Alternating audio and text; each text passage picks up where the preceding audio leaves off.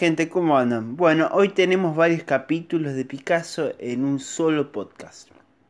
Los capítulos van desde el periodo neoclásico hasta la creación de la obra más conocida de Picasso. Así que vamos directamente al tema.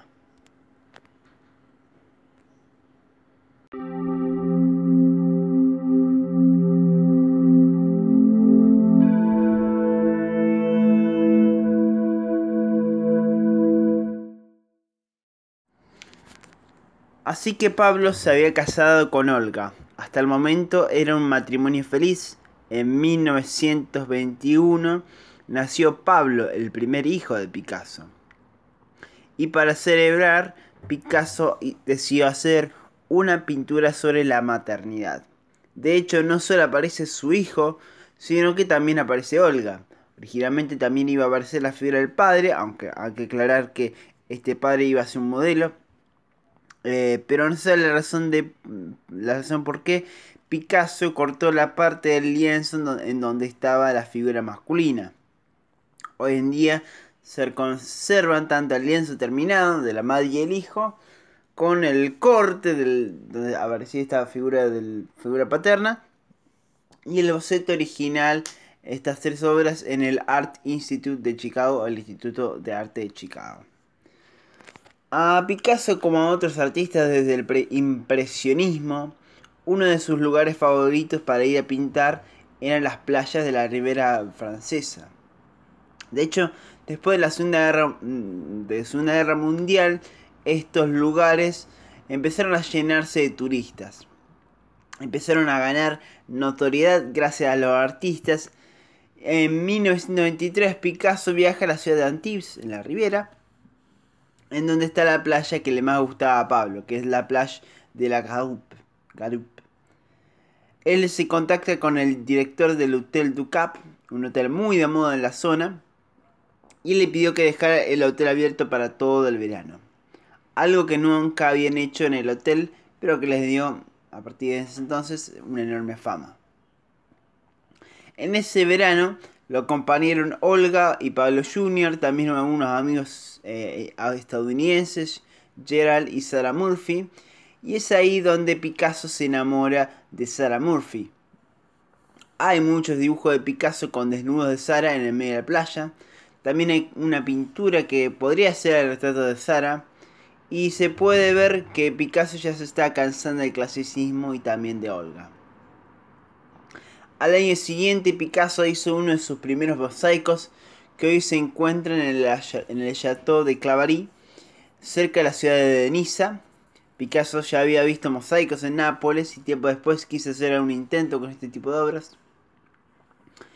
En este mosaico muestra cuatro perfiles en los cuales va intercalando y mezclando y algunas de ellas son máscaras, otras no, eh, otros son simplemente perfiles y es algo que va, también se va a reflejar en el pañuelo que diseña Pablo Picasso para el movimiento de la paz en los años 50 y 60. Ya se estaba terminando el periodo neoclásico de Picasso y el siguiente periodo artístico iba a ser más revolucionario. A principios de los años 20, Picasso se logra contactar con el Visconde y la Viscondesa de Noailles. Eh, esto es debido a que Olga quería ser una gran dama. Esto involucraba ir a los viajes que organizaba el Visconde y además también porque la Viscondesa era una vecina muy importante, en particular para los surrealistas. Marie Laure de Noël, eh, junto con su marido, fueron quienes produjeron films de tipo surrealista y en especial una de las obras más conocidas es La Edad de Oro de Luis Buñuel y Salvador Dalí la, cual fue muy polémica por sus críticas a la iglesia y a la sociedad burguesa. En 1994 se desarrolla la primera gran pelea entre Picasso y Olga porque ella quería vivir la gran vida. Entonces Picasso empieza a relacionarse con los surrealistas y en su taller pone un cartel que decía en francés, yo no soy un caballero. Y adoptó esta idea de los surrealistas de que el arte debería ser convulsivo, convulsiva. Y a partir de esto creó una gran obra conocida como La Danza. En la danza los bailarines se lamentan por la muerte de Ramón Pichot, un gran eh, amigo cuyo oscuro perfil aparece en esta pintura. También se puede decir que se hace eco a la, también de otra gran muerte de otro gran amigo eh, de, Picasso que es eh, Carles Casagemas, que ya hablamos. Y esta pintura es bastante inquietante debido a la crisis con Olga. Y dos años después esta crisis se iba a intensificar debido a una nueva relación amorosa de Picasso.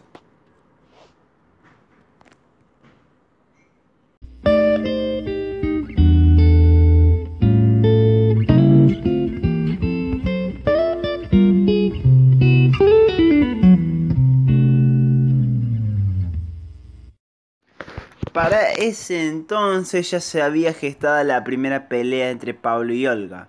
Y acabo de mencionar que pronto se iba a desarrollar una nueva e importante relación amorosa de, parte de Picasso. El 8 de enero de 1927 a las 2 de la tarde, Picasso vio una joven rubia en la entrada de la Galería Lafayette, una importante tienda eh, de, moda en París, eh, que está por el Boulevard Haussmann. Eh, esa hermosa mujer rubia de posiblemente 18 años se llamaba Marie-Thérèse Walter. Para algunos expertos, este encuentro podría haberse llevado a cabo o dos años antes o un año después. Pero para la hija de Picasso y Marie-Thérèse, es la fecha de enero del 27 la del primer encuentro. Más allá del tema, la fecha del primer encuentro fue como una aparición. Ella era rubia, algo muy raro en Francia, y tenía unos ojos de color azul, como si fuera el color de azul del cielo de París. Y tenía una piel muy radiante. Picasso quedó atónito ante la belleza de Marie-Thérèse Walter.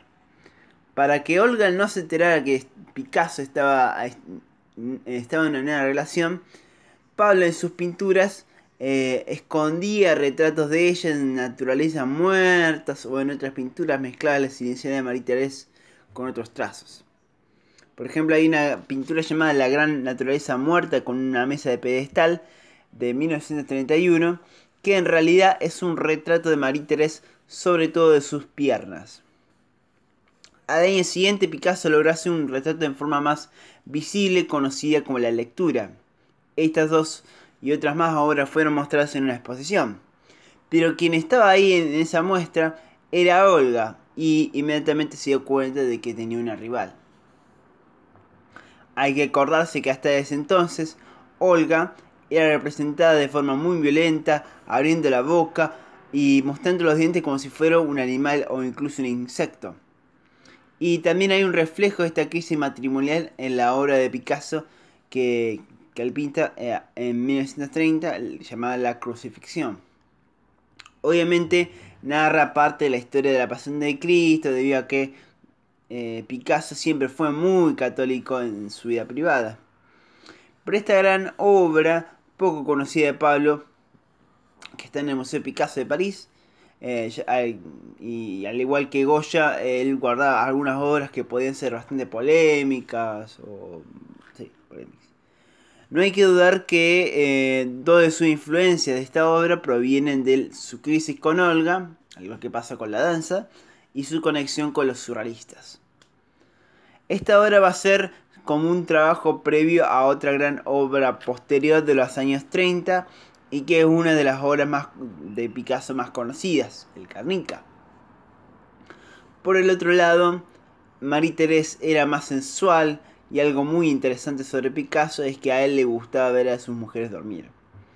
Pocas veces Pablo había dibujado o pintado este hecho, pero en 1932 intentó pintar a Marie-Thérèse durmiendo y se convirtió en uno de sus mejores retratos de su entonces novia, llamado El Sueño.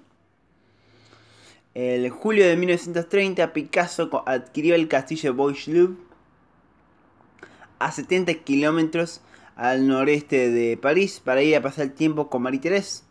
Es en los estalos de este castillo en donde empezó a esculpir la cabeza de Marie eh, en varias oportunidades.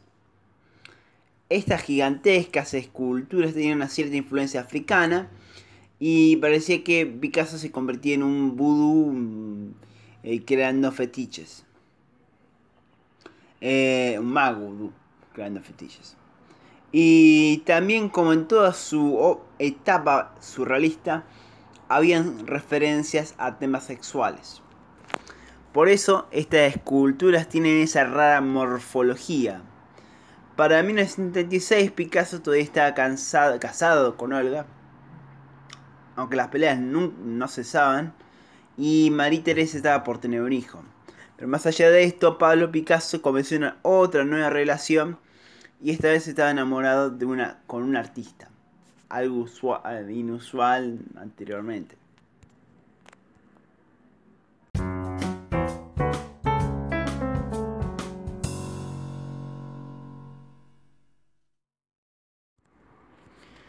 Justo cuando María Teresa iba a tener un hijo y había más peleas entre Olga y Pablo, él conoció a una artista llamada Dora Maar. Picasso la conoció en 1936 en el famoso café Le Deux Magout, un famoso bar que fue frecuentado por poetas, artistas y filósofos desde 1880 hasta décadas después de la Segunda Guerra Mundial. Todavía existe y es muy famoso todavía. Eh, Maar fue una fotógrafa y artista plástica que formó parte del grupo principal de los surrealistas. Ella tenía 29 años y Picasso tenía 55. Ella estaba sentada sola en el bar, Picasso entra y ve que ella empieza a mover un cuchillo con una mano y la otra mano está con un guante negro estaba sobre, una, sobre la mesa y el objetivo de todo esto era que saliera un poco de sangre de sus dedos, de, los dedos de Dora Maar. Y Picasso quedó fascinado con Dora. Pero para cuando comenzó esta nueva relación, se divorció de, eh, Olga y eh, también se separa de Marie-Thérèse.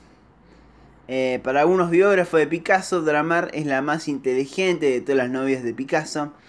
Ella era francesa hija de un arquitecto croata, y cuando ella tenía casi dos años, ella y su familia vino a vivir a Buenos Aires, donde obtuvo algunas comisiones del padre, eh, obtuvo algunas comisiones para trabajar como arquitecto para el consulado del Imperio Austrohúngaro. Ella vivió 16 años en la Argentina, pero volvamos a la biografía de Picasso.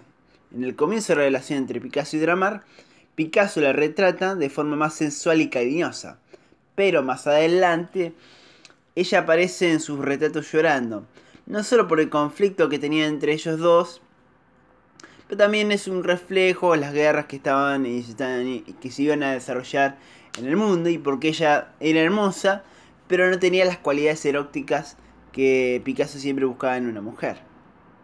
Ella era hermosa, sí, sí, era hermosa, intelectual y con una personalidad muy fuerte. Y también Picasso a veces se sentía aterrorizado por ella. Pero ella no era una mujer que constantemente lloraba. O sea que esa imagen de, llorar y llorar, no es una imagen usual de, de, de Si bien hoy en día se celebran las obras que, a partir de recortes de papel que hizo eh, Henri Matisse, amigo y a la mesa enemigo de Picasso, eh, Pablo también ha hecho este tipo de obras aunque un poquito más anteriores a la obra de Matisse. Eh, toma, el, Pablo tomaba las servilletas de papel que, que, daban en los bares y las recortaba. Y gracias a Donna Maar que se pudo conservar estas pequeñas obras de arte. Ella coleccionaba todo ítem o obra que creaba Pablo y que, que podía conservar. Y esto se debe a que, más allá de sus peleas, Dora Maar amaba con pasión a Picasso. Para 1937 Picasso fue convocado para hacer un gran mural para, el pabellón español de la Feria Mundial de París de ese mismo año. Pero tardó un tiempo en encontrar el tema de la obra. Y no fue hasta que en abril de ese año hubo un hecho hoy en día muy conocido que le inspiró a crear esta nueva gran obra, que es, obviamente, ya la mencioné, que es el Guernica.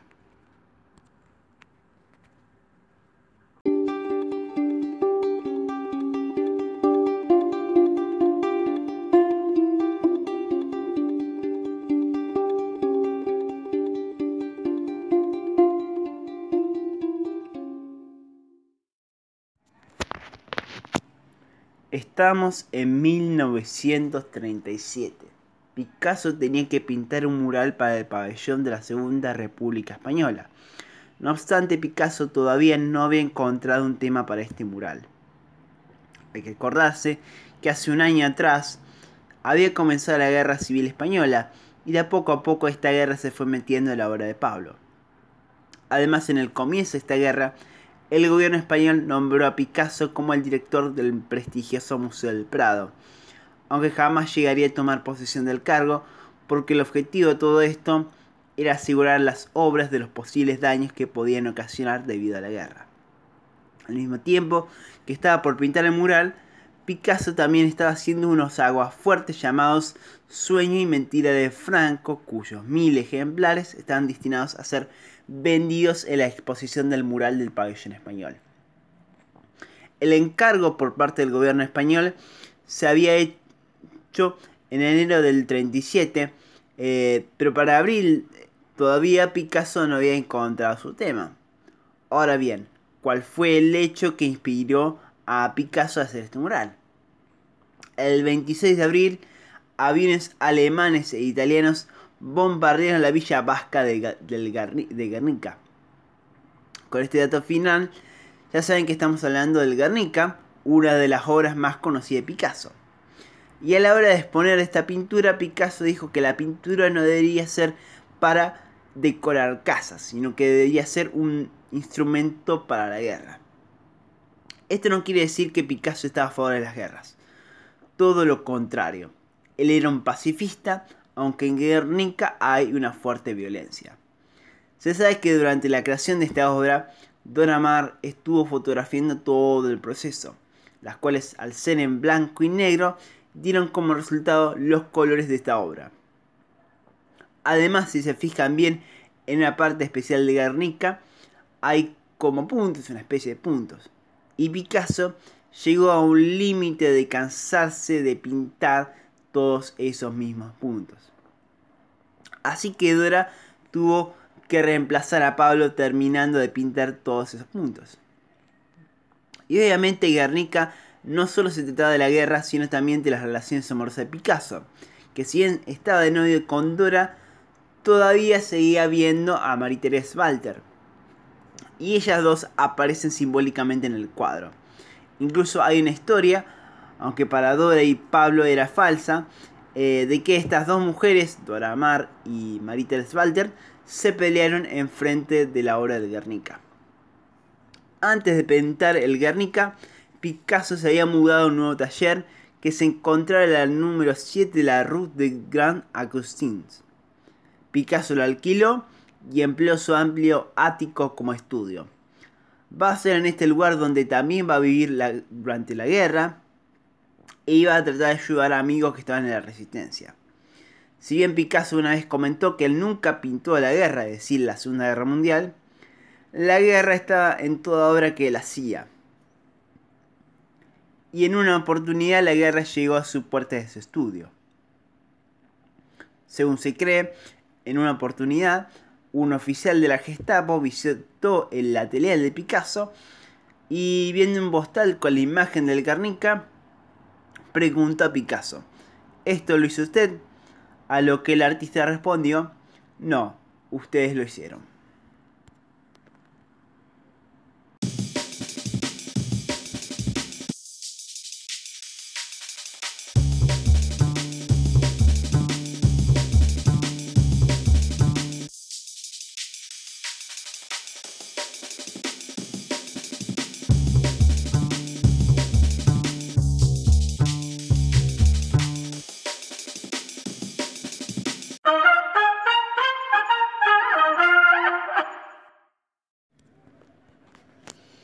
Para finalizar, como siempre, me pueden encontrar en mi página de Facebook, en Twitter, en Instagram y en YouTube.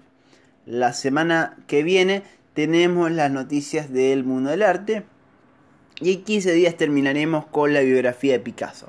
También si quieren que hable sobre algún tema de la pintura, la escultura, arquitectura o cualquier otro tema más de la historia, pueden enviarme un mensaje en mis redes sociales o en la plataforma de Anchor. Mi nombre es Eugenio Menotti. Esto es todo por hoy. Hasta la semana que viene.